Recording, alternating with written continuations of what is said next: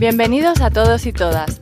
Estás escuchando Ancestral Podcast, el podcast que te ayudará a reconciliarte con tu salud digestiva y hormonal y a crear un estilo de vida acorde con tu fisiología y evolución. Yo soy Claudia Feito, dietista nutricionista y experta en PNI. Y yo soy Marga Díaz, química, dietista y experta en PNI. Y juntas vamos a acompañarte en este viaje de reencuentro con tu salud ancestral. ¡Empezamos!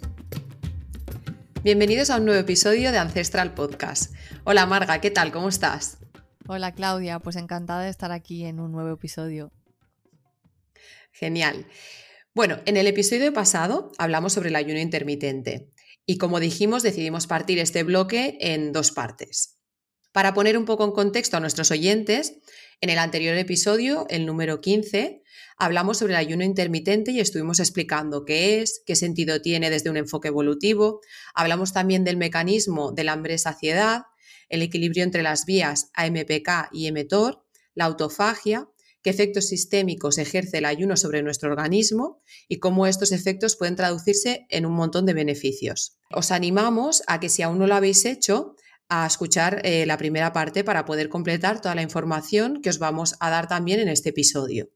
En esta segunda parte seguiremos desgranando otros aspectos como los métodos más comunes de ayuno intermitente, es decir, qué tipos de ayuno hay, en qué casos puede ser conveniente no ayunar y además intentaremos responder las preguntas de si existen efectos secundarios, de cómo introducimos eh, en el ayuno, ¿no? de cómo podemos empezar a hacerlo, qué tomar durante el ayuno para no romperlo, qué suplementos podemos tomar durante el ayuno o para potenciar el ayuno y cómo alimentarnos durante la ventana de ingesta, que esto también es muy importante, ¿no? Entonces, Marga, si puedes empezar explicándonos eh, los métodos más comunes de ayuno, ¿qué tipos de ayuno hay?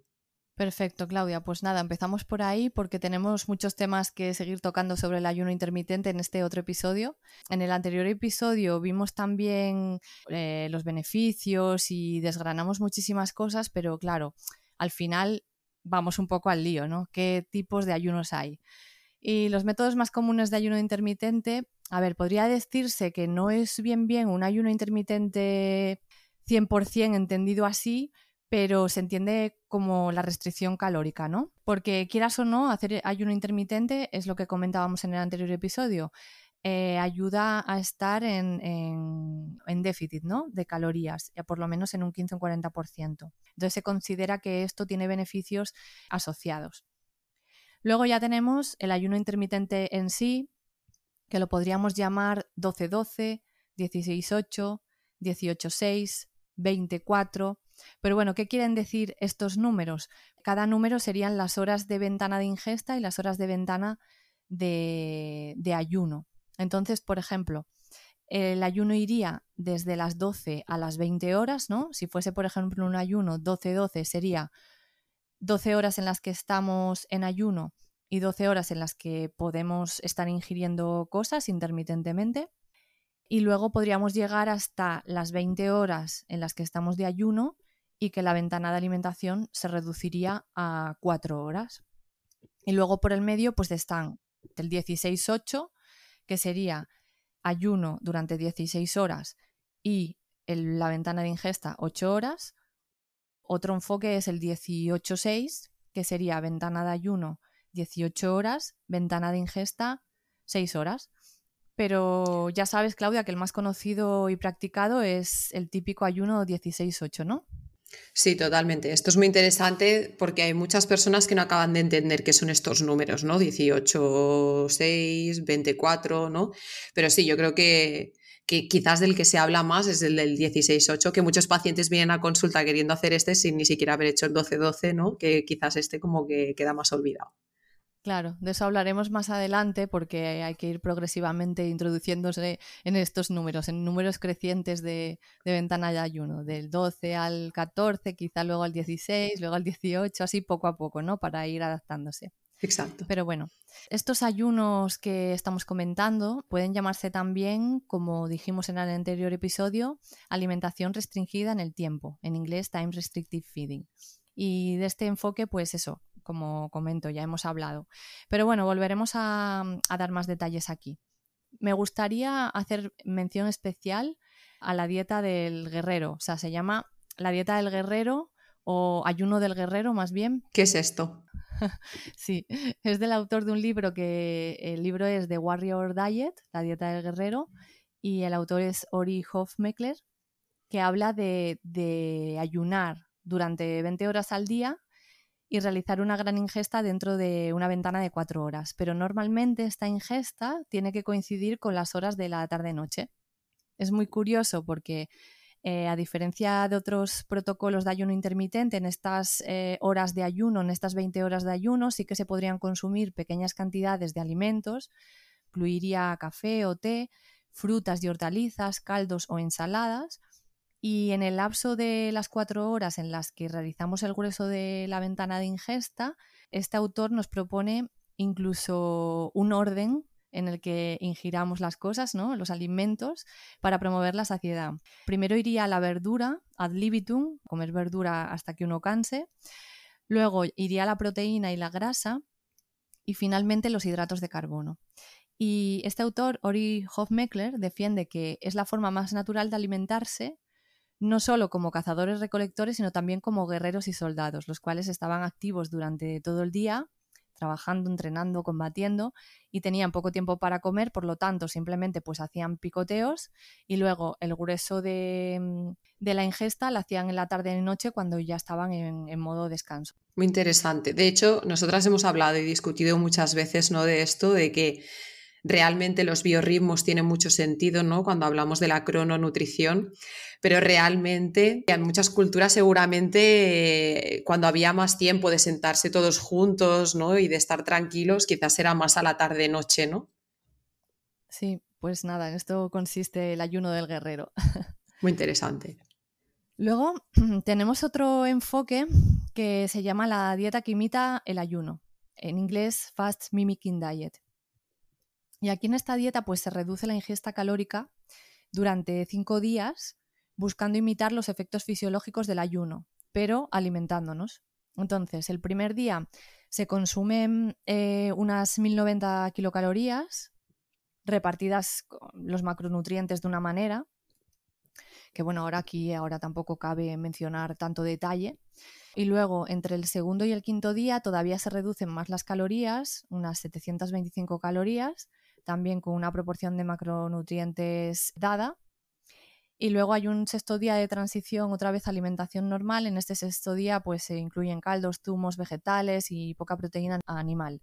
Y es una forma de restricción calórica temporal que puede manejarse haciendo ciclos periódicos. Normalmente se pueden hacer tres ciclos mensuales de cinco días con este enfoque de dieta que imita el ayuno, restringiendo las calorías este ayuno puede ser equivalente en sus efectos a hacer un ayuno más prolongado, el que normalmente tenemos el enfoque en la consulta, el de 72 horas. Y depende a veces de la persona el que pueda elegir realizar un enfoque u otro. Pero vamos, a nivel de mm, adherencia o, pasarlo mejor haciendo el ayuno, creo que es mejor tener un buen enfoque de alimentación y hacer un ayuno prolongado de 72 horas que hacer cinco días comiendo poco, a nivel hormonal creo que esto nos penaliza más, es decir, lo pasamos peor que, si ayunamos tres días completos. ¿Tú qué crees, Claudia? Yo, sinceramente, siempre lo he dicho, que creo que cada persona es diferente, pero yo para mí es mucho peor comer poco y en cantidades, es que al final, con una dieta de 700 calorías, es una locura. O sea, yo estaría pasando hambre todo el día porque al final empiezas a comer, pero como que no terminas nunca de estar saciado y de estar bien. Yo prefiero no comer. Sí que es cierto que hay personas que les parece mejor, pues esto, ¿no? Consumir calditos, ir consumiendo cosas que tengan unas pocas calorías y eso les hace que lleven mucho mejor eh, este, este, este tipo de dieta, ¿no? Este, este ayuno. Yo personalmente no, lo encuentro horrible. O sea, yo lo he pasado muy mal, de hecho no, nunca he conseguido hacerlo. Pero bueno, no sé qué te encuentras tú en consulta. Bueno, eh, a ver, eh, me encuentro un poco de todo, ¿vale? Pero mm, creo que es más fácil de, llevar el de, el de 72 horas. Mira que parece más duro, pero si adaptamos bien a nivel metabólico a la persona, el ayuno de 72 horas es como, venga, lo haces en un pispás, ya queda poco, ¿no? Y lo haces encajar un poco con su, con su vida, de manera que lo lleven unos días que esté calmado, que no tenga que ir al trabajo, lo que sea. Porque el otro es que es lo que tú dices, si haces tu día a día y, y comes poco, es como que no te llegas a saciar y al final estás todo el día muerto de hambre, ¿no? Y vale más pasarlo en X momentos mal, mal entre comillas, en el ayuno prolongado, ¿no? Que hay ciertos momentos en los que hay un poco de crisis, pero que se suele pasar. Pero en esto me parece que estás como cinco días, como decimos aquí en Asturias, esfameado. Sí, es que es eso, ¿no? Al final, en el de 72 horas, también cada uno tendrá su, vivencia, pero si uno está bien entrenado, yo creo que las primeras 24 horas quizás ni, te enteras. El segundo día, entre ese entre esas horas siempre suele haber alguna crisis, pero una vez pasada esa crisis, yo creo que ya hasta el tercer día, bueno, puedes notar algo, pero se pasa, ¿no? y también a nivel de pensar de, bueno, va, son tres días, pero es que lo otro son cinco días, tres ciclos mensuales, es decir, 15 días al mes, o sea, medio mes, comiendo así, yo a nivel mental no, a mí me costaría mucho mantenerlo, pero bueno, cada uno lo que le funcione mejor. Tú y yo está claro que hay unos de 72 horas. Sí. Al principio, que la persona cuando la metes a hacer un ayuno así, aunque esté adaptada, ¿no? Eh, a lo mejor al principio pues llega hasta las 36, 48 y ahí lo deja. Pero quizá el segundo intento pues ya alarga un poco más, a lo mejor en el tercer intento y cada vez su cuerpo pues irá adaptándose a, quedarse mucho mejor en, el estado de ayuno hay que recordar que son ayunos con objetivos terapéuticos, ¿no? Que la gente no tiene por qué hacer este tipo de ayunos y, también siempre hablamos de lo mismo, de que yo al menos considero que no se tiene que pasar mal, no se tiene que mm, uno marear, estar, sentirse mal, ¿no? O sea, al final se trata de entrenar al cuerpo y como bien dices tú, yo conozco muy poca gente que la primera vez que ha intentado hacer un ayuno de tres días lo haya hecho. O sea, normalmente la crisis del segundo día puede contigo y caes, ¿no? Pero bueno, es eso, es ir entrenando. Eso, eso. Pero bueno, estábamos hablando de, ayunos intermitentes, ¿no? Este eh, sería lo que tú dices, un ayuno terapéutico y además más prolongado, pero bueno, que existiría esa dieta que imita el ayuno, que bueno, quieras o no, pues es una opción que hay. En cuanto a seguir con ayunos intermitentes, pues ya tenemos el famoso ayuno 24 horas, que ahora es muy comúnmente llamado OMAD, que quiere decir en inglés one meal a day, es decir, una comida al día. Entonces esto se realiza una ingesta al día, de ahí viene el nombre que acabo de mencionar, pero podríamos llamarlo también ayuno de 24 horas. Este tipo de ayuno intermitente es tal como suena, pues ayunas 24 horas y, comes, pues eso, a las 24 horas haces una ingesta. Por ejemplo, comes hoy y mañana, hasta mañana al mediodía otra vez no, no haces la comida. O sea, comes al mediodía, imagínate, 12 de la mañana, por decir algo, y hasta las 12 de la mañana del día siguiente no haces tu siguiente ingesta. Entonces, este ayuno se podría hacer desde una o dos veces al mes hasta una o dos veces por semana. Esto ya depende de la persona, de cómo lo encaje su vida, de cómo se encuentre bien haciendo este ayuno. Hay personas que incluso lo hacen todos los días. Es que esto ya depende muchísimo de, la persona. Y de muchos factores también, ¿no? Quizás que el aparato digestivo esté bien, que haya esa capacidad de comer, ¿no? Lo, suficiente y necesario. Claro. Me refiero a las personas que lo hacen cada día, ¿eh? Claro, porque si lo haces dos veces a la semana, bueno, sí puedes recuperar otros días, pero quizás si comes poquito y te cuesta, no, no sería un enfoque. Porque para meter las calorías que necesitas en, ese, en esa ingesta, pues tienes que estar bien a nivel digestivo, porque bueno, son ingestas que vas a llegar con hambre y vas a, van a ser contundentes, ¿no? Pero claro, es difícil llegar a las, a las calorías, a lo mejor con solo una ingesta, depende de qué persona.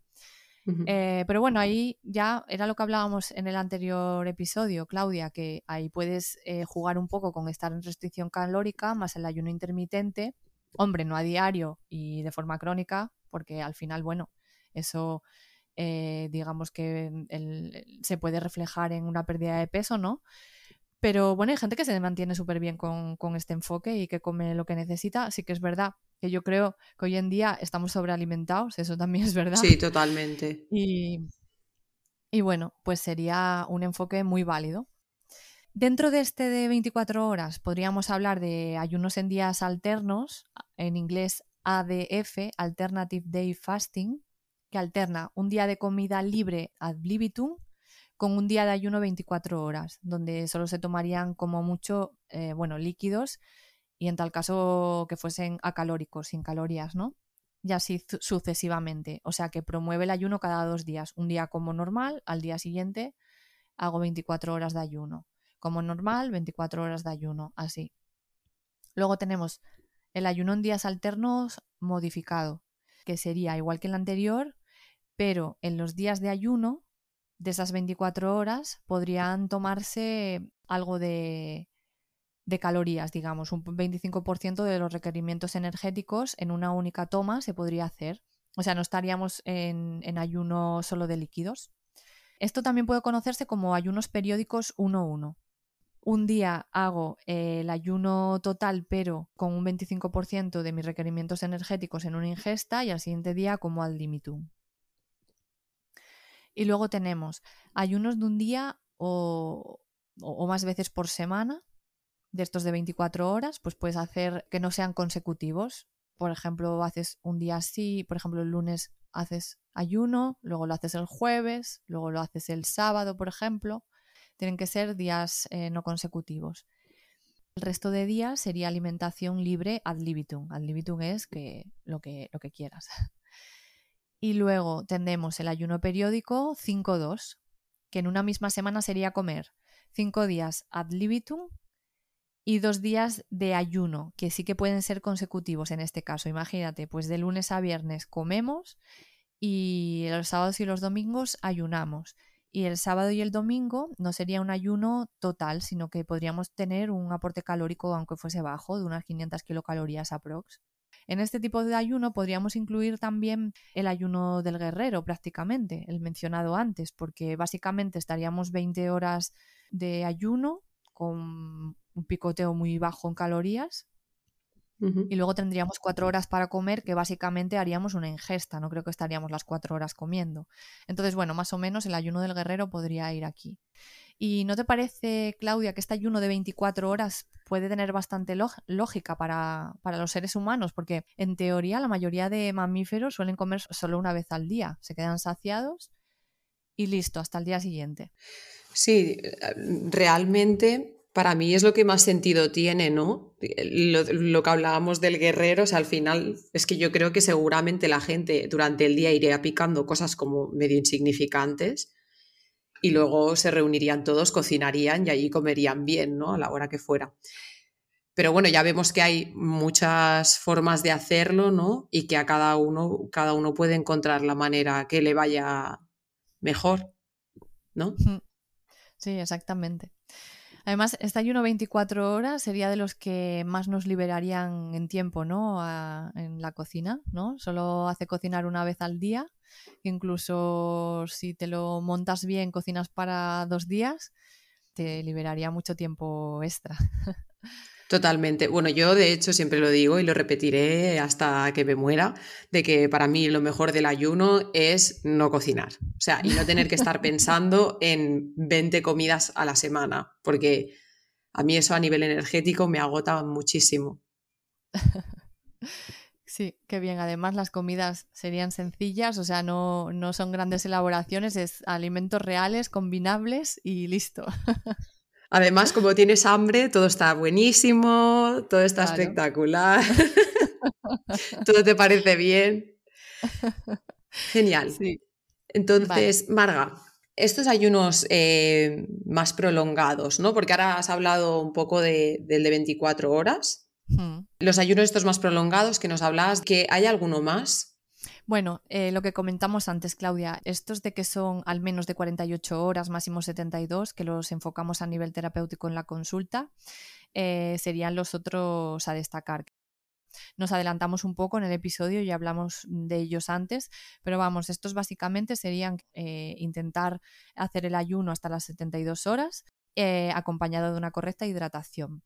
En este caso, bueno, unos tips que podemos dar en ayunos más largos como los que estamos mencionando, que debemos tener en cuenta la pérdida de micronutrientes, porque vamos a perder eh, glucógeno, ese glucógeno se pierde con agua, este agua tiene minerales y podemos perder también estos minerales. Entonces, eh, se suele apoyar de una correcta hidratación de agua de un agua mineralizada en condiciones y además podemos apoyar el ayuno pues con caldos de huesos, por ejemplo, solo el líquido o bueno, aportar incluso pues algún suplemento que, tenga minerales para acompañar o agua de mar o cositas así. Genial.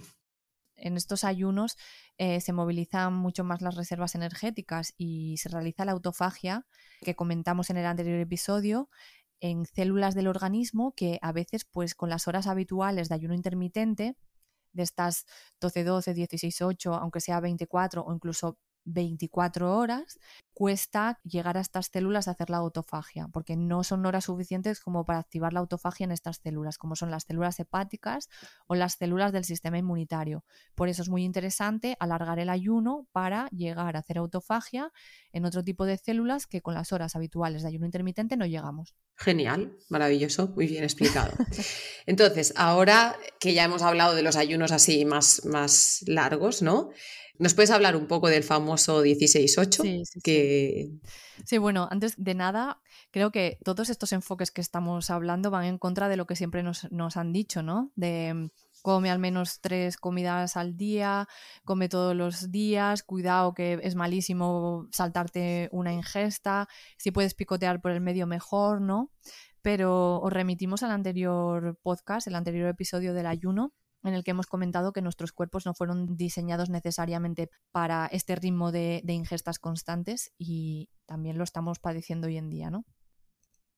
Quería transmitir a todos nuestros oyentes que no se tiene por qué seguir exactamente ninguno de estos enfoques que estamos aquí mencionando. Simplemente lo que tú decías, Claudia, es el adaptárselo, porque no hay un, no hay un enfoque más válido que otro, ni, ni para todas las personas por igual, ¿no? Y entonces eh, el ayuno intermitente puede ser tan formal o, tan informal como uno quiera. Es correcto enfocarlo como un estilo de vida más que como una dieta, ¿no? Totalmente. Adaptándolo cada uno a su día a día, a sus necesidades, a sus circunstancias personales, horarios de trabajo, horarios de entrenamiento, cuando sienta hambre, hambre real.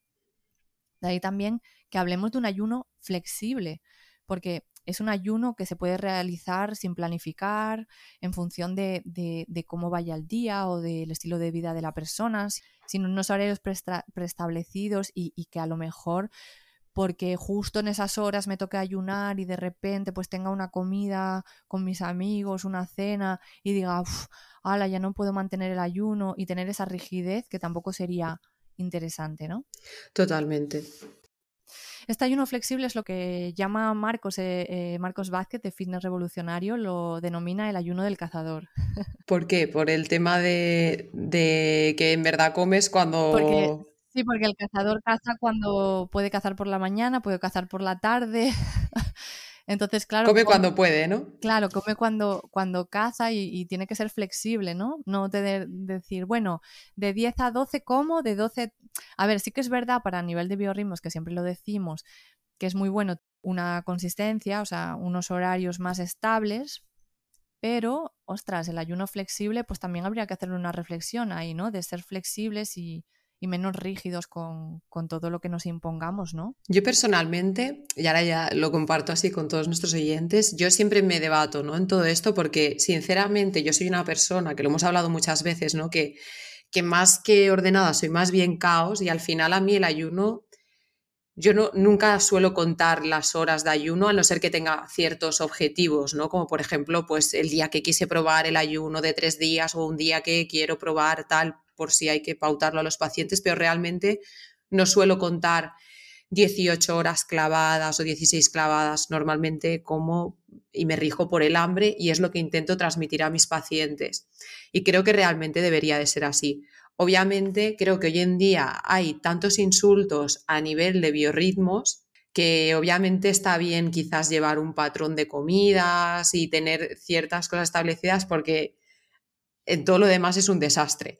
Realmente yo creo que si estuviéramos en un ambiente que fuera más amable con nuestros biorritmos, que uno pudiera levantarse tranquilamente, solo, habiendo descansado bien, sin estrés, sin problemas, tampoco creo que fuera tan, tan horrible no el comer un día que me ha entrado hambre a las 12, otro día que me ha entrado hambre a las 3.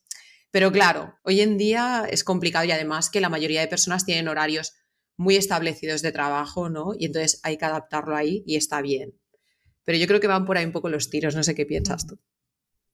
Sí, sí, totalmente, Claudia. Yo pienso eso, que si nosotros viviésemos en el mundo en el que realmente el ser humano se, se conformó y somos lo que, lo que ahora mismo somos, pues no sería tan importante el, el ponernos en hora con las comidas, porque digamos que las comidas nos ayudan a ponernos en hora porque de todo lo demás, como tú dices, vamos muy mal. Entonces, como nos ponemos en deshora con todo lo demás, pues por lo menos las comidas nos ayudan. Pero sí que es verdad que si estuviésemos en un entorno más amable, como tú dices, quizá no, no sea tan importante. Pues nada, entramos en, el de 16-8 ya, en el famoso. Explícanos. Vale, Sí, voy a explicar la alimentación restringida en el tiempo, el ayuno intermitente, el famoso 16-8, es decir, el que decíamos que teníamos 16 horas en las que no consumíamos nada, o bueno, líquidos, y 8 horas en las que sí que ingeríamos y ahí podíamos pues meter las ingestas del día. Entonces, este enfoque normalmente se realiza eh, desde saltarse el desayuno normalmente o saltarse la cena. Hay gente que le va mucho mejor saltarse el desayuno y hay otra gente que le va mucho mejor saltarse la cena. ¿Es más habitual el desayuno? Sí, pero bueno, la cena, yo conozco a muchas personas que les sienta súper bien hacer a lo mejor una comida más tardía, hacer como comida merienda y luego saltarse la cena porque a la hora del descanso digestivo, de hacer la digestión, de, de dormir bien, lo notan muchísimo. Entonces, en ese perfil de personas, pues sería interesante quitar la última comida del día. Y dentro de esas ocho horas podríamos consumir pues tres comidas completas, como si fuesen el desayuno, la comida y la cena, igual. Vale.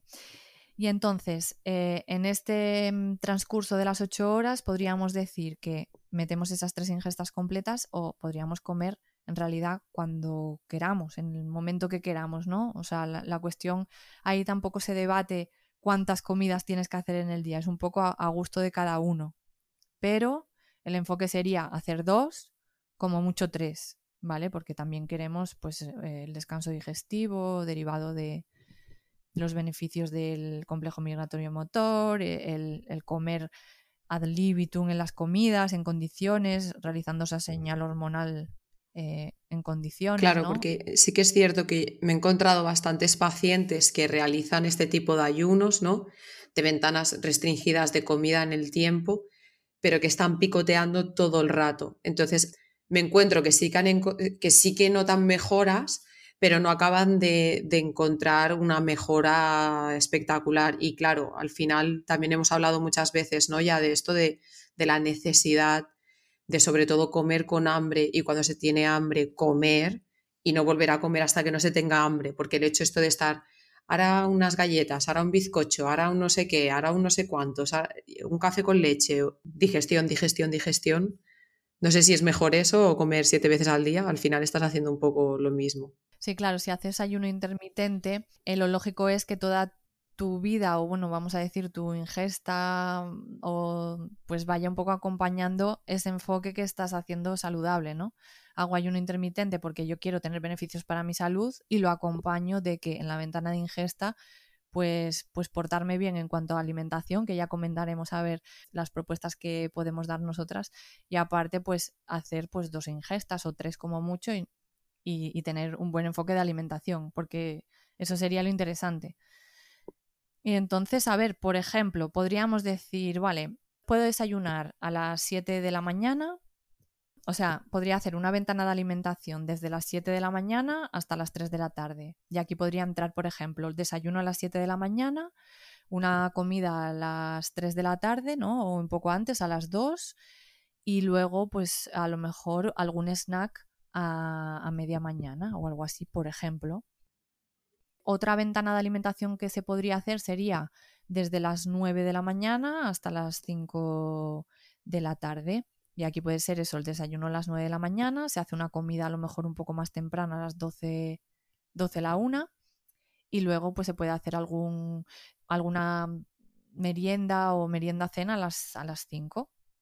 Otra ventana muy popular es la de las, mm, la primera ingesta a las 12 de la mañana, la última a las 8, la de las 12 a las 8 de la tarde. Esa es muy popular porque encaja bastante bien pues con me salto el desayuno, hago una comida y luego hago una, cena temprana. Y si por el medio pues tengo algo de hambre, pues puede meter algún pequeño snack. Y luego otra también muy popular, pero que tampoco a nivel de biorritmos ya no está tan bien, es desde las 2 de la tarde hasta las 10 de la noche. Esta eh, también es popular, pero no está tan bien a nivel de biorritmos. Entonces, por ejemplo, podrían ser opciones, ¿no? Luego cada uno lo adapta. Pues de 8 a 4, vale. Pues de 11 a 7, vale. Eh, mucha gente, como comenté, opta por saltarse o retrasar el desayuno eh, entonces esto permite ayunar en las horas nocturnas, se saltan el desayuno, se puede comer eh, de manera balanceada en la comida y la cena, incluso podría permitirse algún snack a lo largo del día, lo que comenté, ¿no? Otras personas optan por saltarse o adelantar la cena y entonces pues tienen un buen desayuno eh, sobre las nueve o algo así, luego una comida alrededor del mediodía y una cena temprana, un snack un poco mayor sobre por ejemplo las cuatro y media. Así haciendo un poco de resumen. ¿Qué pasa? Que en el periodo de no ingesta tendría que tener una correcta hidratación. En teoría, eh, no haría falta pues consumir nada, como mucho prioritariamente agua, eso siempre, y luego se podrían incluir otros líquidos sin calorías, acalóricos, como algo de café o algo de té o infusiones, incluso, pues, por ejemplo, si gusta el kombucha o kefir de agua o cosas así. O los caldos, por ejemplo, ¿no? También en, invierno. O los caldos, sí, exacto. Obviamente no lleven ni la verdura, ni patata, ni nada, o sea, el caldo solo. Exactamente, pero bueno, cuando nos adaptamos a este tipo de ayuno intermitente, en realidad lo tomamos tan natural que, que, o sea, no lo tomamos como que estamos en ayuno y que, ay, que me muero, que necesito comer algo, que necesito hidratarme, no sé es una cosa normal, o sea, mm, como quien está haciendo cinco comidas al día y, se hidrata.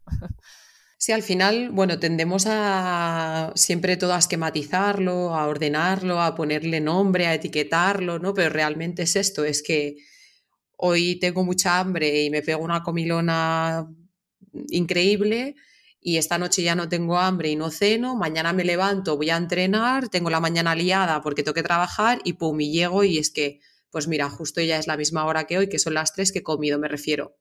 Es algo muy natural, no, no creo que, que deba de ser uno tan inflexible y rígido y pasar hambre y, cada tanto beber, ¿no? Porque me estoy deshidratando, o sea, me refiero, debería de ser todo un poco más aprender a escuchar el cuerpo. Exactamente, además las personas que derivan de, de esos efectos secundarios que hablaremos luego es más que nada por por la falta de flexibilidad metabólica que tienen a unos niveles bastante considerables. Sí. Pero bueno, eso no voy a hacer spoilers, seguimos. Ahora, Claudia, quería hablar un poco de, nada, recordar lo que hablamos en el anterior episodio brevemente y comentar un par de estudios que a lo mejor pueden parecer interesantes sobre el ayuno restringido en el tiempo. Genial. Entonces, como vuelta otra vez al, resumen de beneficios, así muy, muy, muy por el aire, que el ayuno restringido en el tiempo puede ser un gran aliado para ayudarnos a perder peso, que mejoraremos nuestro perfil metabólico sin tener que contar calorías, ¿no? También obtenemos beneficios derivados de que ayudan a controlar los genes reloj porque nos ayudan a sincronizar con nuestros biorritmos. Cuando hacemos ese ayuno, el ayuno es nocturno, ¿no? Y, centramos las comidas en horas diurnas y además, bueno, podemos disminuir presión arterial sistólica simplemente restringiendo la ventana de alimentación, ¿eh? Porque mira, estudios interesantes como por ejemplo uno realizado en ratones alimentados con una dieta rica en grasa los dividían en dos grupos y les daban una dieta alta en grasas y las mismas calorías, pero uno de los grupos comía ad libitum, al otro se les restringía la ventana de alimentación a las horas nocturnas, que los ratones es a la hora a la que deberían de, comer por su, por su fisiología. Ellos son animales nocturnos. Sí. Y se veía que aun comiendo lo mismo, uno se lo daban como disponible durante todo el día y al otro se lo restringían a las horas en las que deberían de comer, pues se veía que al sincronizar los ritmos metabólicos y mejorar la ritmicidad y expresión de los genes reloj, los ratones que hacían el ayuno restringido en el tiempo disminuían diferentes parámetros de salud como adiposidad, intolerancia a la glucosa, resistencia a la insulina, patología hepática e inflamación. Es decir, misma dieta, pero condensada en una ventana eh, natural por biorritmos a la hora que hay que comer o distribuida a lo largo de todo el día según me apetezca picotear, ¿no? Y esto, pues, pues el ayuno nos ayuda a centrar esas comidas ahí. Esto cuadra mucho, ¿no? Con lo que nos encontramos en consulta de muchas personas que nos vienen pues con obesidad, resistencia a insulina, hipertensión, que quizás tienen ese picoteo por las noches, eh, sobre todo quizás toman alimentos em, que no son los más saludables, ¿no? Eh, concuerda mucho con lo que vemos. Hmm. Sí, porque mira, otro estudio reciente pero bueno, indicar que este ha sido realizado en moscas de la fruta, ¿eh? son moscas, no deja de ser moscas que no son en humanos, pero bueno, eh, podemos ver cosas interesantes. Eh, sometieron a diferentes grupos de moscas a unos una dieta control, o sea, les daban acceso libre a alimentos durante 24 horas. Luego otro grupo eh, hacían ayuno restringido en el tiempo estándar. Luego otro grupo lo hacían ayuno de 24 horas seguido de una ventana de una a dos horas de alimentación ad libitum. Y luego a otros les hacían el ayuno restringido en el tiempo, pero modificado, que eran ayunos de 20 horas coincidiendo con las horas nocturnas, y seguido de, del resto de horas ad libitum, las, las otras cuatro horas. Es como el equivalente a nuestro comer, como si nos dejaran comer entre las 10 de la mañana y las 2 de la tarde, por ejemplo. Y el resto de horas ayunábamos. Y luego volvían a la normalidad, ¿eh? Este grupo de moscas, este último grupo que estoy mencionando, vivieron más y de forma más saludable que las de la dieta control, las que les daban acceso libre a alimentos durante las 24 horas y tenían más esperanza y más calidad de vida. O sea, más esperanza de vida y más calidad de vida. Eh, luego, bueno, también se encontró menos, menos, disminución de la función muscular, menor degradación de proteínas relacionadas con el envejecimiento, mayor integridad intestinal, mayor carga del microbioma, o sea, mejor perfil. Y luego tenían también aumento de, genes que regulaban la, autofagia, que es interesante, ¿no? Lo que hablábamos en el anterior episodio.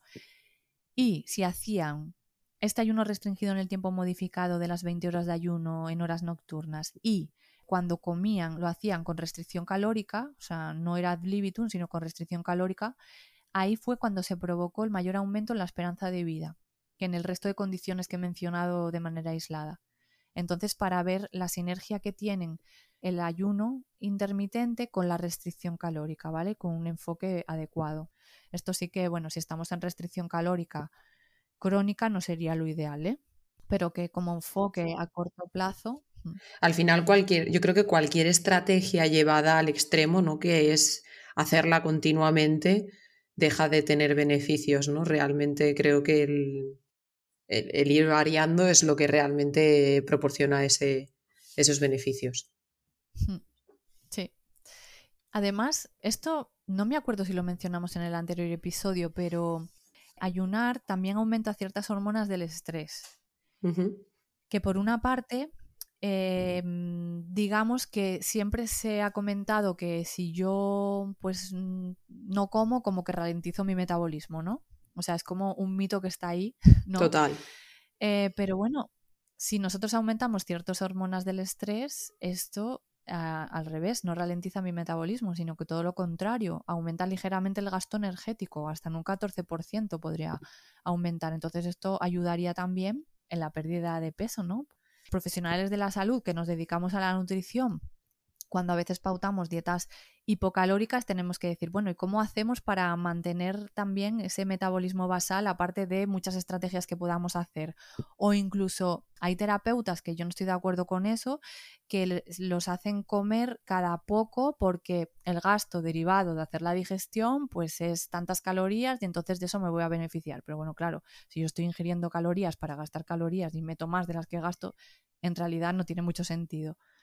Pero bueno, es lo que buscan muchos profesionales, ¿no? Aumentar el metabolismo, entonces, o sea, el gasto energético. Entonces, bueno, esto sería mm, una buena opción, ¿no? El ayuno.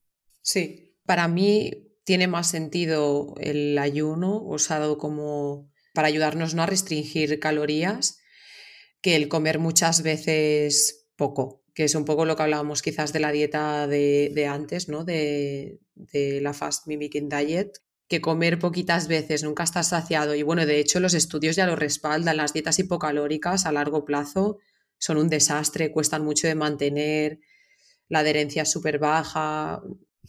No tiene mucho sentido, bajo mi punto de vista, a nivel fisiológico y menos mantenido en el tiempo. Y bueno, y el, el mito este de que se, se ralentiza el metabolismo cuando uno deja de comer no tiene ningún sentido porque es que entonces estaríamos todos muertos. O sea, de hecho, cuando uno, es que es así, o sea, cuando uno deja de comer eh, y tiene hambre y el cuerpo empieza a usar de sus reservas, es en plan, tío, espabila y empieza a buscar comida, o sea, no tiene ningún sentido. Pero bueno, ya hablamos sobre nutrición ¿no? en otros podcasts y, y detrás de esto hay mucha industria y, muchos intereses. Hmm.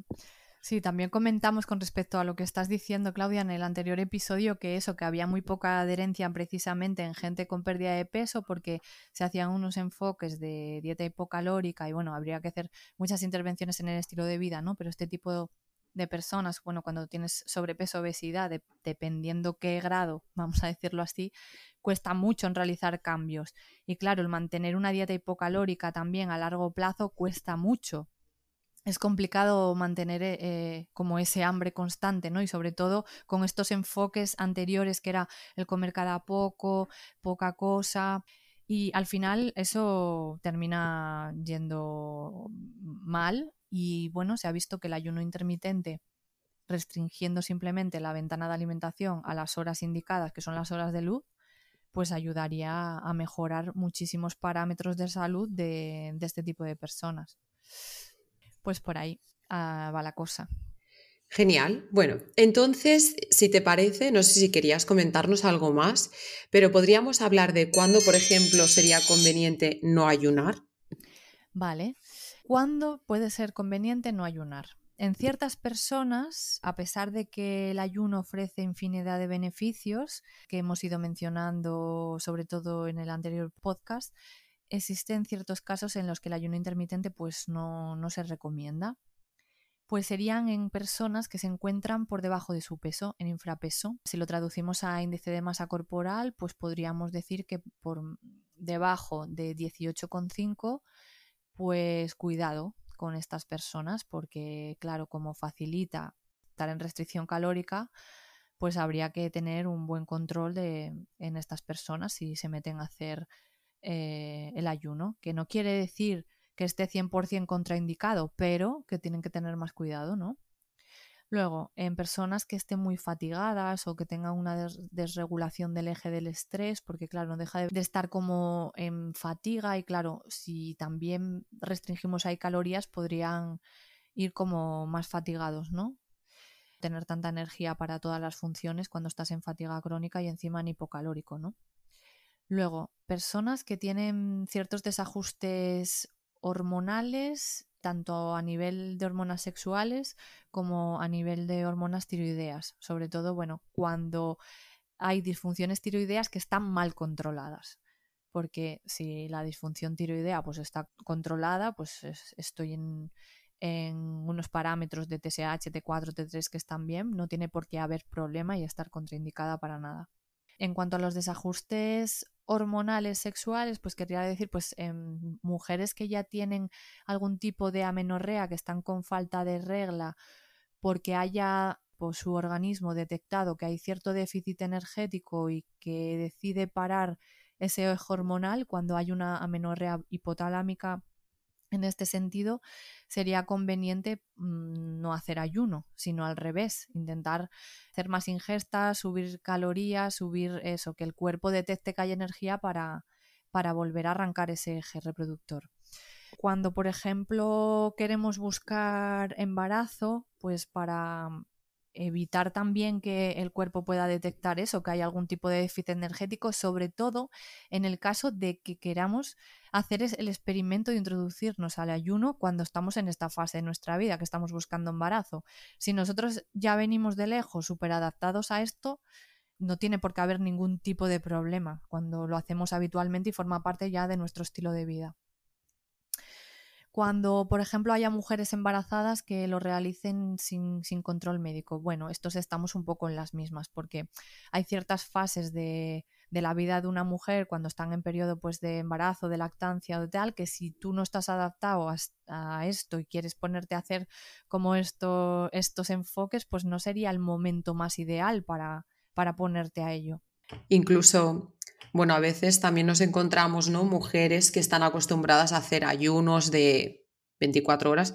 Que claro, que yo aquí personalmente creo que estamos hablando de ayunos prolongados, porque yo creo que, por ejemplo, un ayuno de 12-12, ¿no? Una persona que desayune a las 8 y cene a las 8, una persona con amenorrea, si se pueden introducir todas las ingestas y el nivel de calorías que necesita, no hay ningún problema. Pero Claro, aquí estamos hablando de que quizás hay en situaciones que lo más ideal no es ponerse a experimentar en una restricción calórica o ponernos en situaciones que, nos ayuden a estar en esa restricción, ¿no? Pero, mm. eh, pero es como todo, ¿no? Cuando dicen lo del deporte, hombre, pues si no has corrido nunca, no te pongas a correr 24 kilómetros cuando te has quedado embarazada. ¿No? Es, un poco, al final, un poco de sentido común. Y lo que iba a decir, que hay mujeres que quizás están acostumbradas a hacer ayunos prolongados, que cuando se quedan embarazadas comentan ¿no? que quizás les cuesta más mantener estos ayunos. Entonces, pues si hay que comer, hay que, siempre que escuchar un poco al, cuerpo ¿no? y darle lo que necesita. Claro.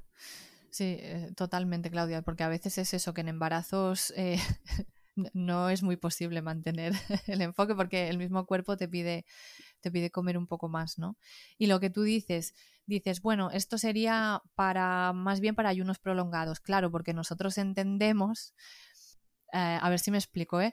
Estas precauciones mismamente las damos, precisamente las damos porque hay muchas personas que para ellos pasar 16 horas sin comer es como para nosotras hacer un ayuno prolongado. Total. A ver si me explico. Entonces, claro, eh, tenemos en, la cabeza, no, esto para ayuno prolongado, pero claro, hay ciertas personas que, están acostumbradas a comer eh, durante una ventana súper larga de horas y las restringes, les quitas el desayuno, les quitas la cena o, y aunque coman lo mismo, o sea, tienen el, metabolismo mm, que no está bien adaptado y entonces se sienten como, como si llevasen tres días haciendo un ayuno prolongado. Entonces, bueno, va un poco por ahí el tema también. ¿eh? Total. Esto también, por ejemplo, en deportistas, ¿no? Que ahora no sé si nos lo comentarás, pero me refiero, igual que no te vas a poner a inventar el día de una competición, ¿no? Hay que adaptar el cuerpo a entrenar de cierta manera. Esto es lo mismo, ¿no? Al final hay que adaptar al cuerpo a, a comer de cierta forma o con ciertos patrones y hay situaciones pues que tendrás que ir con, con más ojo y ya está. Hmm. Sí, luego otro colectivo también a destacar en los que no sería muy adecuado introducirse en el ayuno, pues serían en personas con trastornos de la conducta alimentaria.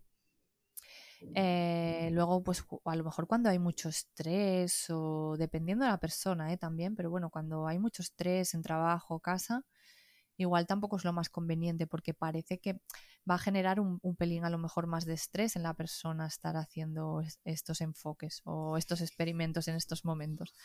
Y luego, eh, solo mencionar con respecto a lo que hablábamos de la falta de menstruación, cuando falta la menstruación, hay veces que no necesariamente la mujer tiene que estar en, eh, en un peso bajo para perder la menstruación, sino que es el cuerpo que detecte que, que haya como algún déficit energético y que decida pues apagar el eje, ¿vale? Hay mujeres en normopeso, incluso con cierto sobrepeso, que pueden estar en amenorrea hipotalámica o oligomenorreas, porque mm, a lo mejor pues su cuerpo detecta que hay un déficit energético excesivo y ya está, y decide parar el eje reproductor.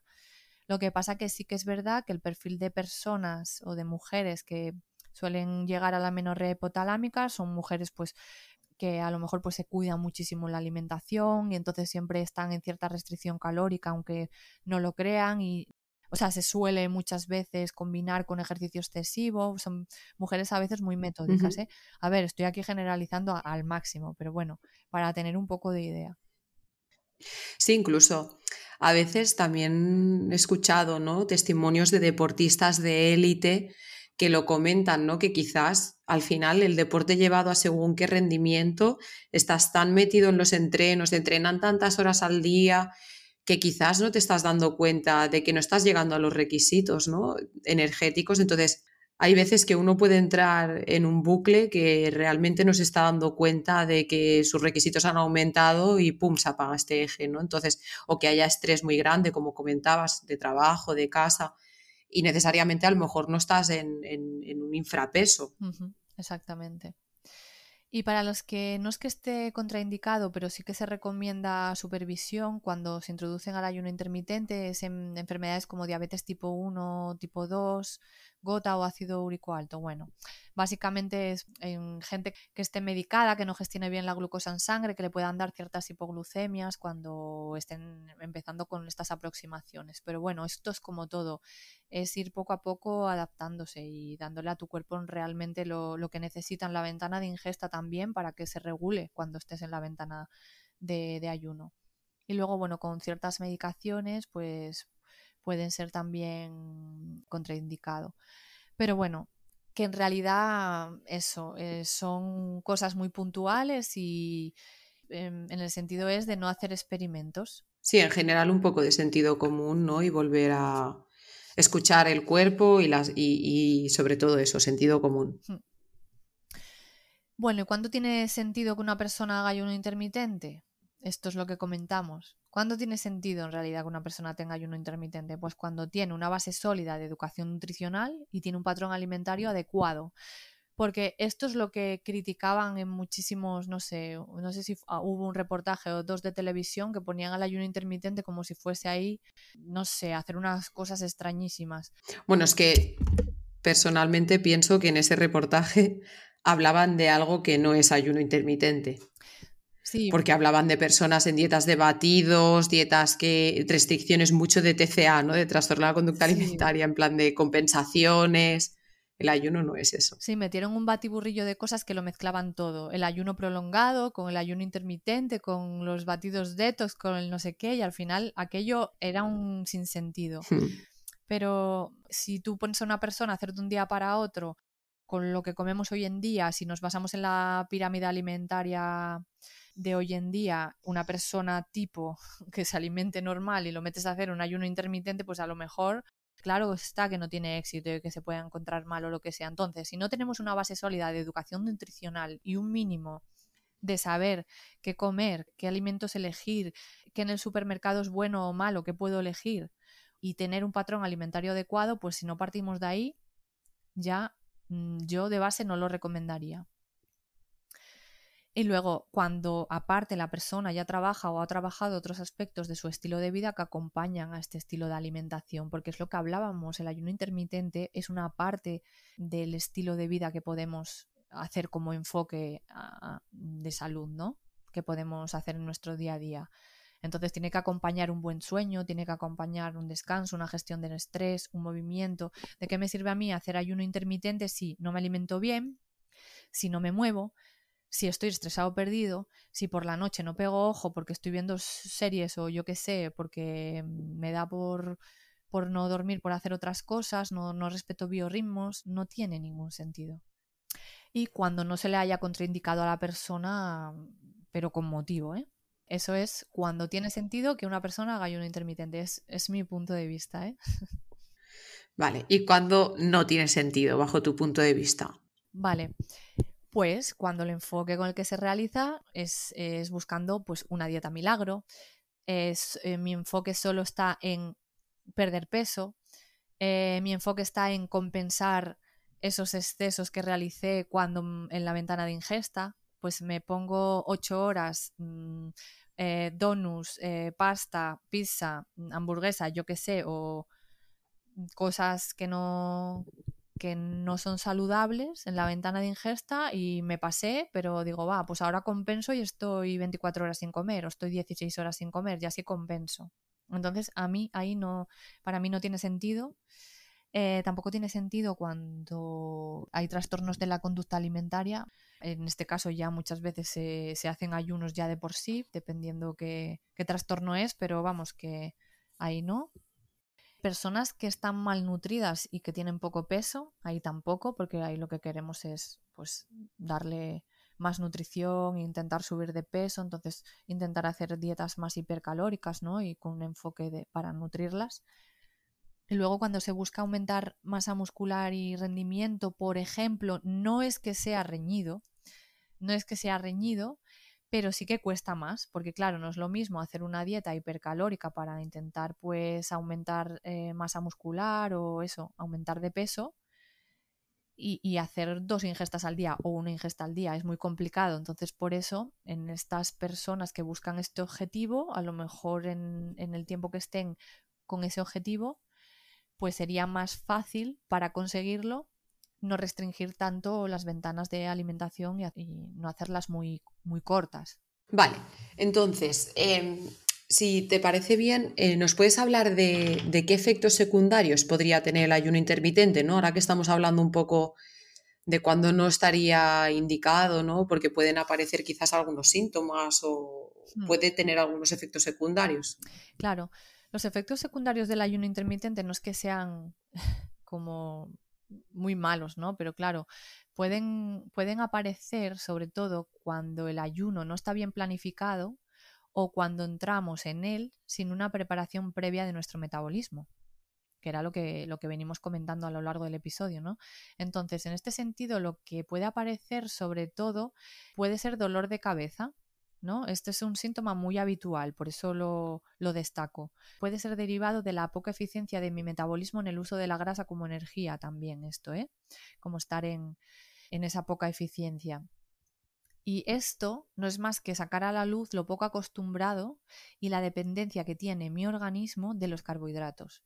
Entonces, que yo pase muchas horas sin comer y me... bueno, muchas horas, quiero decir, las que estamos planteando. Cuatro o tres o cuatro, eh, a lo mejor hay gente que ya le pasa. Claro, pues puede venir dolor de cabeza derivado de esto.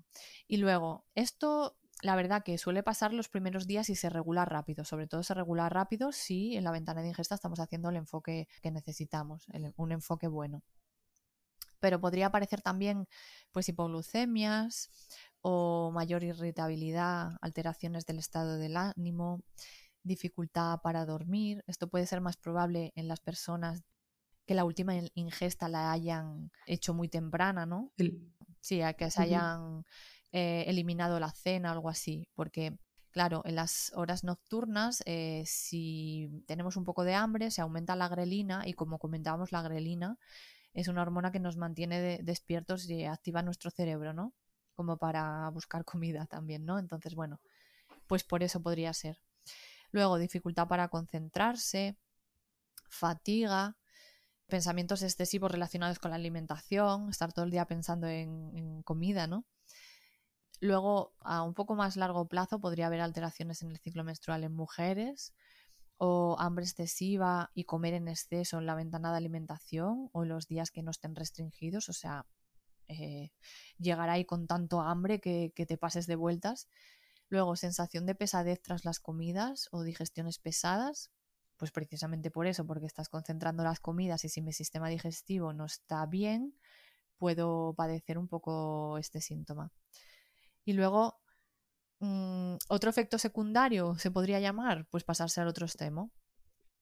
Pasarte a ser súper rígido haciendo ayuno, obsesión, de manera que pueda alterar hasta tu vida social, ¿vale? Entonces esto tampoco eh, sería un efecto secundario cuando nos pasamos al otro extremo, en este sentido. Sí, esto es a nivel de estrés, ¿no? A nivel cuando uno es inflexible, como, pero como todo en la vida, esto genera un estrés, ¿no? El no poder salir, el quizás con tu pareja no poder comer lo mismo o con tus amigos o con tus padres, ¿no? Al final, todo lo que sea muy inflexible, hay que encontrar un poco el equilibrio. Yo quiero, quiero hacer un pequeño comentario sobre, es que al final todo, todo lo que nos vas diciendo, ¿no? yo lo que me encuentro mucho es la, la gente que, Creo que un síntoma muy evidente de que no estás muy acostumbrado y de que no eres muy flexible a nivel metabólico es el no poder esperar cuando uno tiene hambre, ¿no? La mala hostia esa de cuando uno tiene hambre, porque realmente sí que es verdad que cuando uno tiene mucha hambre lleva muchas horas sin comer, pues tengo hambre, pero esa, esa inmediatez hmm. No es como, mm, no sé, porque realmente deberías de poder mantenerlo. Oye, tengo tiempo para prepararme mi patata, mi no sé qué, mi no sé cuántos, ¿no? E-, esa inmediatez también eh, me lo encuentro mucho. Entonces, Marga, ¿nos podrías dar eh, algunas pautas para introducir la práctica del ayuno? Porque, claro, hemos ido hablando ¿no? de, de personas que no estaría muy indicado y sobre todo hemos hecho mucho hincapié ¿no? en el tema de que el ayuno tiene sentido cuando se sigue cierto criterio, ¿no? Entonces, ¿qué, qué pautas debemos seguir para, para introducir el ayuno? Vale, a partir de aquí creo que a la gente eh, le va a interesar como más, porque creo que vamos a ir un poco más al grano ya de, venga, vamos a practicar el ayuno intermitente, eh, qué pasos previos hay que hacer, eh, qué suplementos puedo tomar, todo esto, ¿no? Entonces me parece que a partir de aquí podría ser bastante interesante para coger tips a nivel práctico entonces, bueno, sé que llevamos eh, igual una hora aquí hablando, Claudia, pero que sigan manteniéndose porque ahora entra lo bueno. vale, entonces, para comenzar a realizar ayuno intermitente recomendamos eh, tener en cuenta una serie de puntos clave que no es de un día para otro porque no funciona así. Hemos visto muchas maneras de ayunar, pero uno de los regímenes del ayuno intermitente más popular es la de saltarse el desayuno, lo que veníamos diciendo, ¿no? ¿Cómo se puede practicar el ayuno intermitente? Pues a diario si queremos o algunas veces por semana. Esto depende de cada persona, como ya comentamos. Si, por ejemplo, em, la persona también sigue una dieta con enfoque cetogénico o con enfoque bajo en carbohidratos o una dieta con enfoque más tipo evolutivo, el ayuno puede resultar muy útil para conseguir el objetivo que persigue con, esta dieta, sobre todo con la dieta cetogénica, ¿no? Y nos ayuda también rápidamente a regular el entorno hormonal para que el ayuno salga enseguida de forma muy natural. Y en el caso de la dieta cetogénica ayuda a generar cuerpos cetónicos también como combustible con mayor rapidez. Es decir, que yo sigo, si yo sigo una dieta más de tipo evolutivo, ¿vale? Que, no sea muy alta en carbohidratos, como es el enfoque de las dietas ahora occidentales, pues el, ayuno nos va a resultar muy útil y vamos a acabar, o sea, muy útil para hacer sinergia con, con la alimentación y aparte la alimentación nos va a ayudar a hacer el ayuno más natural. Creo que me expliqué. ¿eh? Sí, porque al igual que hay alimentos que te hacen, te, te, hacen que resulte difícil ayunar, ¿no? Porque te dan picos de glucosa, luego te da el bajón y cuesta de mantener, ¿no? Hay alimentos y hay o sea, hay tipos de alimentación que te ayudan ¿no? a que esto salga de forma más natural y te sea más fácil hacerlo, ¿no? Entiendo. Sí, es como que entras en un círculo virtuoso. Me alimento bien, me sale natural el ayuno, luego llego con un entorno hormonal adecuado para, para no llegar con mala leche a las comidas, pero comer y saciarme y qué bien quedé, darme esa recompensa natural. Y entonces te empiezas a regular a nivel metabólico y a nivel hormonal. ¿Qué pasos debemos de seguir previos? Pues el más importante, lo que llevamos comentando todo el episodio, Claudia, la alimentación. Lo más importante es que revises cómo te estás alimentando y si fuera necesario a realizar cambios en este sentido. Lo primero, prescindir de los ultraprocesados. Eh, hay procesados que pueden ser eh, saludables, o, bueno, Quiero decir, yo que sé, ciertos eh, empaquetados, congelados, cosas así, que podrían estar bien a nivel nutricional y con una composición buena, pero normalmente los que llamamos ultra procesados y con muchos ingredientes raros, esos prescindir de ellos. Las harinas refinadas, eh, los aceites también refinados, vegetales, los alimentos y o bebidas eh, muy azucaradas o edulcoradas, ir poco a poco cambiando todos estos alimentos por comida real. O sea, ¿qué es comida real? Pues son alimentos y no productos. Aquello que viene casi sin empaquetar, ¿no? Y que compramos más bien en el mercado y mucho menos en el supermercado. Que cuando vayamos al supermercado intentemos evitar la mayoría de pasillos que sean de los procesados y nos vayamos a donde está la carne, el pescado, la fruta, los huevos, eh, la verdura, quizá pues eh, a, las neveras, algunos congelados que pueden estar bien, pero básicamente esto. Entonces, aquí es básico revisar estos desayunos que solemos realizar basados en café con mogollón de leche, con la tostadita con aceite, con mermelada, las galletas, las galletas María, las magdalenas, los bizcochos, estos desayunos que nos levantamos, ay, qué hambre tengo, cómo se me apetece desayunar y comes eso, pero que si te metiesen otro desayuno, eh, yo qué sé, un, revuelto de algo. Huevos revueltos. Esto no tengo nada de hambre, me voy de casa sin desayunar, si esto es lo único que tengo para comer. pues ese tipo de desayunos que en realidad no, no, comemos por hambre, sino comemos eso, por gula y por subir un poco esa, esa, glucosa en sangre por la mañana, ¿no? Que si no vamos un poco fundidos y lo que me pide es un chute de glucosa mañanero. Comentar que, que da igual que sea ecológico o no ecológico, que hay mucha gente que se cree que por tomar galletas mm, integrales de chocolate negro ecológicas están bien. O sea, al final todo va dentro del mismo saco, ultraprocesados con ingredientes que no nos interesan.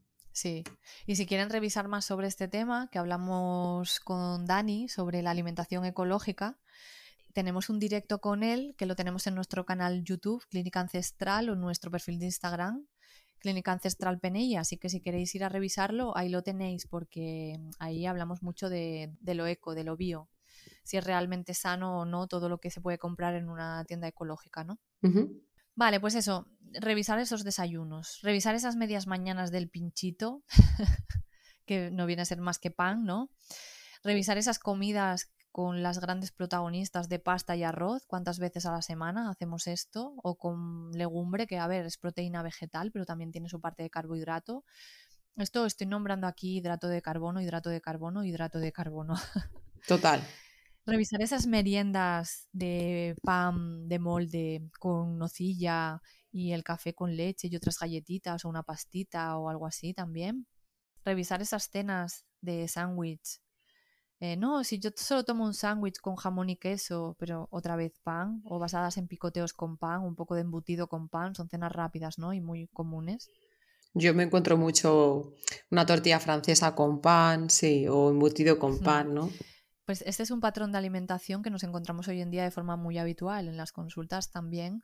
Eh, bueno, viene gente con un perfil de alimentación súper bueno, que es genial, pero todavía mm, queda mucho por hacer en este sentido. Entonces ya, revisar ahí. ¿Estás ahí? Vale, pues tienes que, moverte de ahí, ¿no? Si estás en este tipo de alimentación. Que se intente también eh, reducir el número de ingestas al día, procurando hacerse tres de máximo. O sea, empiezas por revisar tu alimentación, sustituir estos alimentos o estos procesados por alimentos y hacer tres comidas como máximo al día. Ese sería el, primer paso para introducirte al ayuno intermitente. Que a nosotras, eh, Claudia, nos parece el paso más importante. Total. Porque es el que permite reeducar el metabolismo y aguantar las horas de ayuno sin mayor problema, sin que tengan esos efectos secundarios, sin hipoglucemia, sin dolor de cabeza. Eso es la clave. Entonces se regulará el circuito del hambre y la saciedad y se será más flexible metabólicamente, que es lo que siempre buscamos con nuestros pacientes, ¿no? Muchas veces modificando esto ya se hace ayuno. ¿no? Cuando pones una buena alimentación, la gente se sacia y come tres veces al día y ya no hace falta hablar de ayuno, ¿no? No, ya no hace falta hablar de ayuno. Comes cuando tienes hambre y ya está. dejamos de poner la etiqueta de ayuno. O como decíamos en el anterior episodio, ingesta intermitente, ¿no? Sería un poco más adecuado porque en realidad estamos comiendo. Exacto. Entonces, bueno, si hacemos esto, dejaremos de depender tanto de esta ingesta crónica de carbohidratos para mantener los niveles de energía y que nos hace siempre estar dependiendo de, ingerir cada poco porque estamos todo el rato con la montaña rusa esta del azúcar, ¿no? Entonces, ¿qué, más pasos habría? Este sería el primero, ¿no? Eh, luego ya, una vez ya tengas la comida revisada, la alimentación, pues empezar poco a poco espaciando la última comida que hagas de un día con la primera del día siguiente. Lo que te parezca mejor, tanto unas horas por delante como por detrás, ¿vale? Vas, eh, ganando horas de ayuno, por así decirlo. Entonces adelantas la cena o retrasas el desayuno o las dos cosas, lo que a ti te parezca mejor, poco a poco. Quizá primero 30 minutos, eh, unos días, luego una hora hasta llegar por lo menos a las 14 horas de, ayuno, por lo menos ahí. Una vez que estés en el 14-10, 14 horas de ayuno, 10 horas de, ingesta, a lo mejor esto puede llevarte una semana, dos semanas, pues ya vas a un poco más allá, vas a las 16.8 o vas a las 18.6. Eso ya como te sientas tú cómodo, un, día, otro día no, otro día sí, como te vayas gestionando tú, eso da igual. Y luego el siguiente paso, una vez que ya haces el ayuno con normalidad, que tienes esas tres ingestas, que te alimentas bien, pues el siguiente paso, prueba a hacer dos comidas principales, como máximo un snack, que sea opcional entre esas dos comidas principales. Y luego ya intenta hacer dos comidas principales. Luego, por otra parte, intenta que la ventana de alimentación coincida con las horas de luz, ¿vale? Para poner en hora nuestros relojes biológicos, que es lo que llevamos comentando durante todo este tiempo. Y los primeros días que hagas ayuno, mm, si realizas actividad física, sobre todo de alta intensidad o de larga duración, sobre todo si esta actividad coincide con antes de la primera ingesta del día, vete poco a poco, ¿vale? A lo mejor puedes empezar por bajar intensidad, si haces ejercicios de alta intensidad, o bajar minutos de entrenamiento, ¿no? O las dos cosas. Pero vete poco a poco adaptándote a moverte en ayunas, bajando intensidad o duración o las dos cosas, dependiendo de lo que hagas. Y a partir de ahí, cuando ya te empieces a encontrar bien, vete poco a poco aumentando hasta actividad física normal que tú hagas en tu día a día. Y luego eso, lo importante es cuando rompas el ayuno, que sea con este enfoque de alimentación que decimos, con comida real y quedándote saciado, no hagas el ayuno con el objetivo de luego pegarte atracones en las horas de ingesta. Y, nada, sobre todo es importante que adaptes el ayuno a, tu vida, a tus horarios, a tus costumbres, a, tu familia, buscando que el ayuno se adapte a ti, no tú adaptarte al ayuno. Muy bien. Y luego como enfoque básico que podríamos hacer sería pues un enfoque de, de dieta más de tipo evolutiva. Sí, al final es maximizar ¿no? la aportación de nutrientes y quizás este enfoque es el que nos ayuda a obtener la mayoría de nutrientes. Entonces, ¿qué podríamos tomar, Marga, para durante las horas de ayuno que no lo rompan? Vale, pues a ver, para tomar durante las horas de ayuno, me hace mucha gracia esta pregunta siempre porque siempre lo decimos, ¿eh, Claudia? ¿Qué tomar durante las horas de ayuno? Si es ayuno, ¿qué vas a tomar? Nada. Agua. pues eso, agua. Agua mineral, sobre todo. Pero bueno, también podría incluirse pues agua con gas, agua con o sin gas con alguna hierba aromática, por ejemplo, también, o con cítricos, con algo de limón o de lima, ¿no? También podría ser café solo, eh, americano, con, solo con hielo. Algunos protocolos de ayuno permiten cortar el café con algo de leche, no más de 30 mililitros, poquito, ¿vale? Para no sacarnos del ayuno, pero, pero bueno, podría estar permitido. Y luego té o infusiones de todo tipo, jengibre, menta, hinojo, manzanilla, cúrcuma, anís, pues con canela también. Kombucha, como comenté antes. A ver, en teoría me vas a preguntar, ¿y los refrescos están permitidos? Pues mira, te diría que los refrescos en sí Mm, los que son edulcorados, si nos vamos a términos de te sacan del ayuno, mm, en realidad no mucho, podrían ser válidos en la teoría, pero nosotras no los recomendamos para nada, ¿vale? Refrescos que sean, aunque sean sin azucarar, no los recomendamos para nada. Y luego, bueno, los caldos son muy interesantes por el contenido en minerales, ¿no? Y, y porque nos mantienen muy bien hidratados, pero tienen que estar bien filtrados solo es indicado tomar el líquido. Pueden ser pues caldos de huesos, caldos vegetales, caldo de ave, caldo de pescado. Pues esto sería más o menos lo que se puede tomar durante las horas de ayuno. Hombre, si me dices un ayuno prolongado, habría otros matices que podríamos hablar, ¿no? De si me saca más del ayuno una cosa, otra, si puedo tomar un poco más de esto, un poco más del otro. Pero vamos, que los ayunos que estamos nombrando, con esto de sobra. Solo hacer un apunte con el tema de los refrescos, por ejemplo, eh, edulcorados. Al final, como que siempre hay la vertiente más, em, ¿cómo decirlo? Eh, mm, como más de marketing, ¿no? Hay muchos alimentos que se utilizan, por ejemplo, hay dos tipos de dieta keto, ¿no? La dieta keto llevada con alimentos naturales y una dieta keto llena de procesados, aunque sean keto, ¿no? Pues esto es lo mismo. Con dieta keto, perdón, me refiero a dieta cetogénica, que no sé si, hay gente que está familiarizada o no con este término. El ayuno, al final, obviamente se pueden utilizar, eh, habrá personas que, consuman, ¿no? Eh, edulcorantes, refrescos edulcorados, lo que sea. Yo tanto si estás en ayuno como no, nunca voy a recomendar este tipo de, y bueno, nosotras, ¿no? Nunca vamos a recomendar este tipo de refrescos, entonces muchos pacientes me lo preguntan, ¿no? Pero si, si no tiene calorías, yo para mí va mucho más allá de que tenga o no tenga calorías, sino que es un puto desastre a nivel de ingredientes, entonces la visión un poco más allá también de lo que estamos hablando del ayuno, que el ayuno no es solo para perder peso que tenga calorías o no, sino que es para tener una salud. Y si para mantener una salud me estás metiendo edulcorantes, otras sustancias, no tiene ningún sentido. Mm. Vale, entonces, ahora ya tendríamos lo que podemos tomar para no romper el ayuno. También habíamos dicho que vamos a comentar, o que nos ibas a, comentar sobre la suplementación, ¿no? Eh, cuando practicamos ayuno. ¿Qué puedes decirnos sobre esto? Bueno, básicamente nosotras siempre miramos analíticas, ¿no? Si hay algún tipo de carencia en la persona o pues entonces individualizamos un poco la suplementación y eso, idealmente a, ver una analítica previa, ¿no? Pero bueno, en cuanto mm, generalidades. Puede ser interesante incluir algún multivitamínico, con esto quiere decir multivitamínico multimineral, ¿no? Que tenga vitaminas, minerales, a lo mejor un refuerzo básico, que no hace falta tener grandes dosis, sobre todo si al principio hay dificultad para integrar en la dieta suficientes vegetales, hortalizas, frutas, ¿vale? En la ventana de alimentación y también si sabemos que estamos en restricción calórica, ¿no?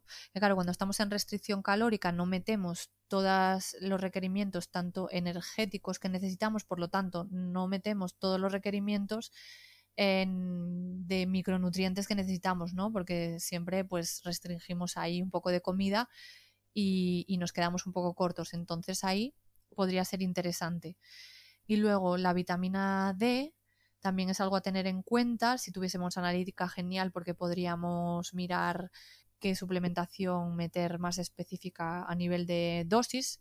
Pero bueno, si no, exposición solar y una de vitamina D básica estaría bien. Como comenté antes, eh, el multivitamínico podría incluir minerales para asegurarnos un aporte de electrolitos básico. ¿Vale? Y también podemos añadir un poco más de sal marina a las comidas, podemos hacer más eh, purés de frutas y vegetales, cosas así, ¿no? Sospechamos de falta de electrolitos cuando hay algo de mareos, algo de náuseas, calambres, ¿vale? Sobre todo al principio. Pero vamos, que esto es muy raro verlo en ayunos intermitentes, ¿eh?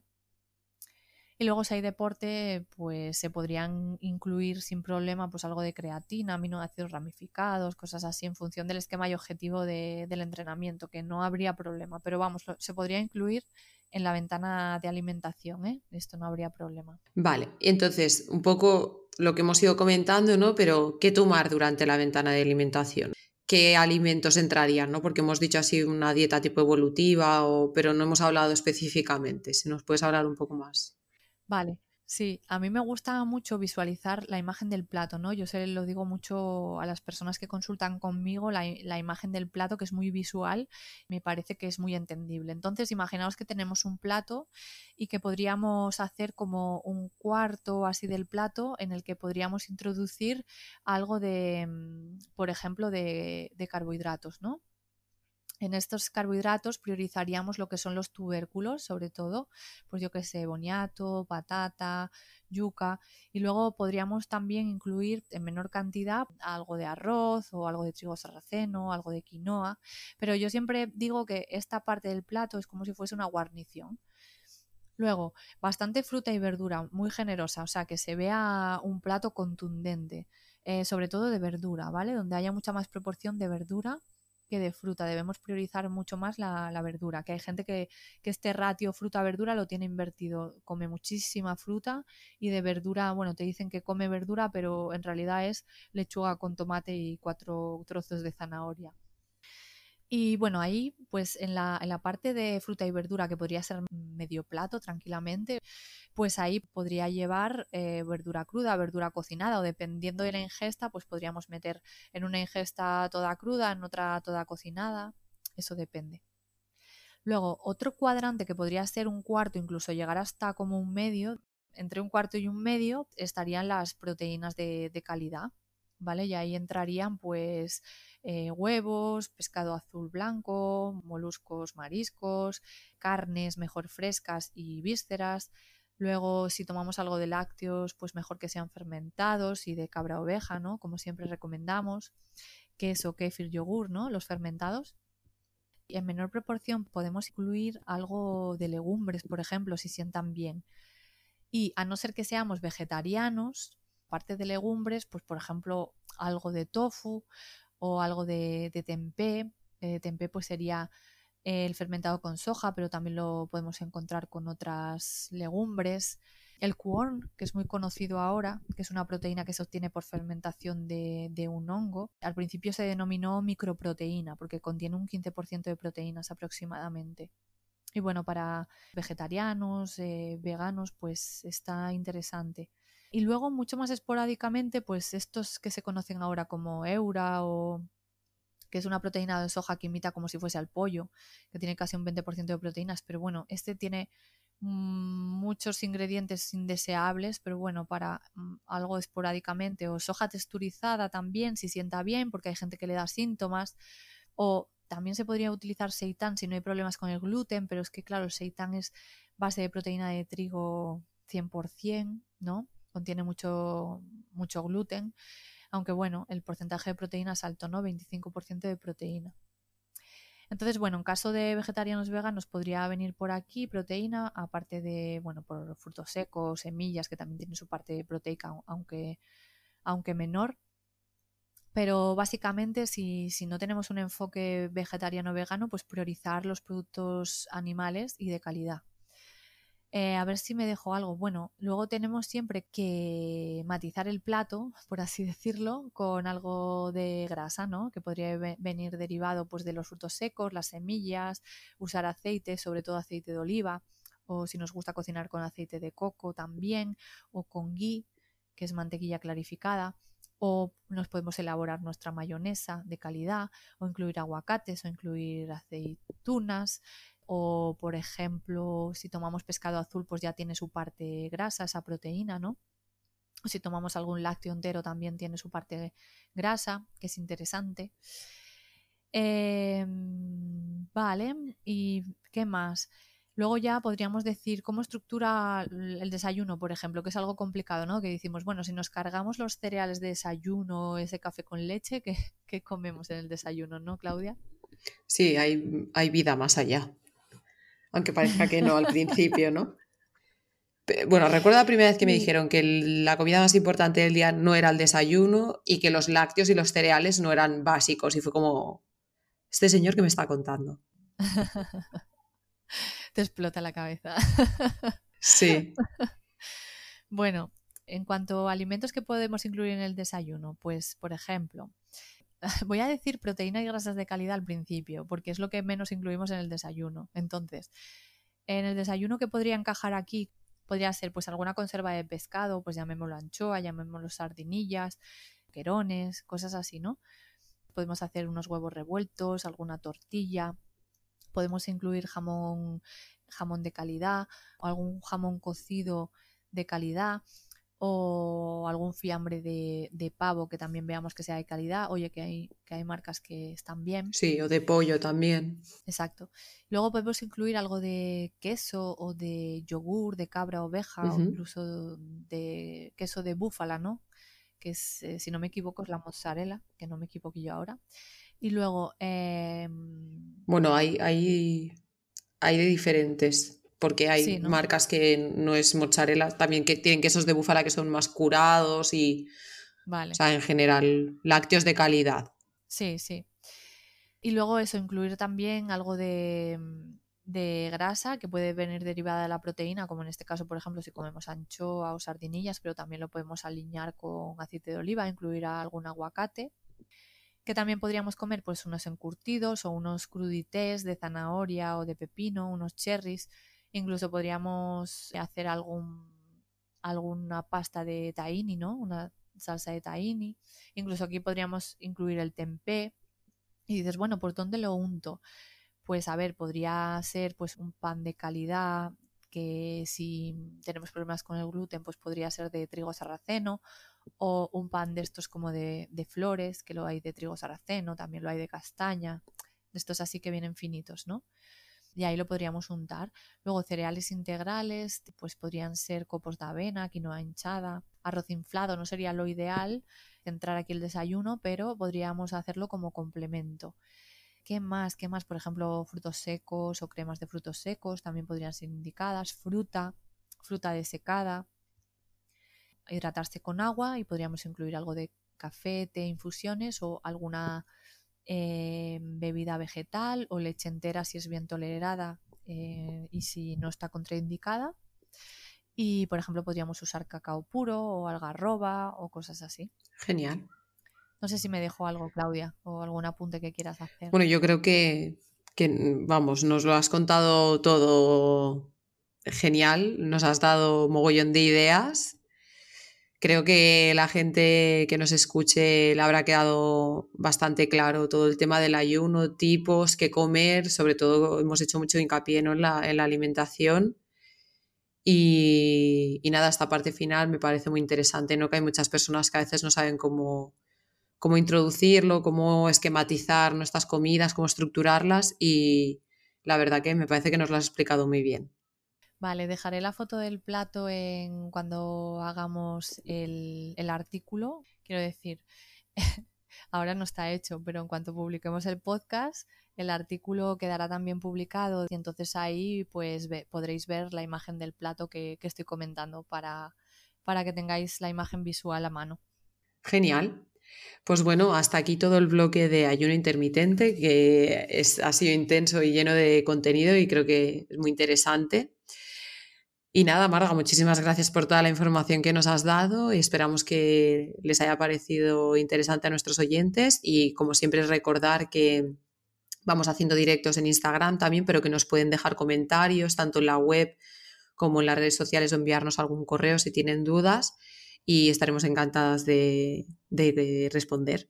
Genial. Si nos van dando feedback sobre los podcasts, si van gustando, si les gusta la información que aportamos, pues nada, también nos ayuda pues a saber si vamos por el buen camino y, también a seguir creciendo. Y si quieren nuevos temas, nuevas sugerencias para, para ir sacando un podcast o directos, pues bienvenidos sean. Genial. Pues bueno, muchas gracias. Nos vemos en el siguiente episodio. Venga, un saludo Claudia. Hasta el siguiente episodio. ¿Te ha gustado el episodio?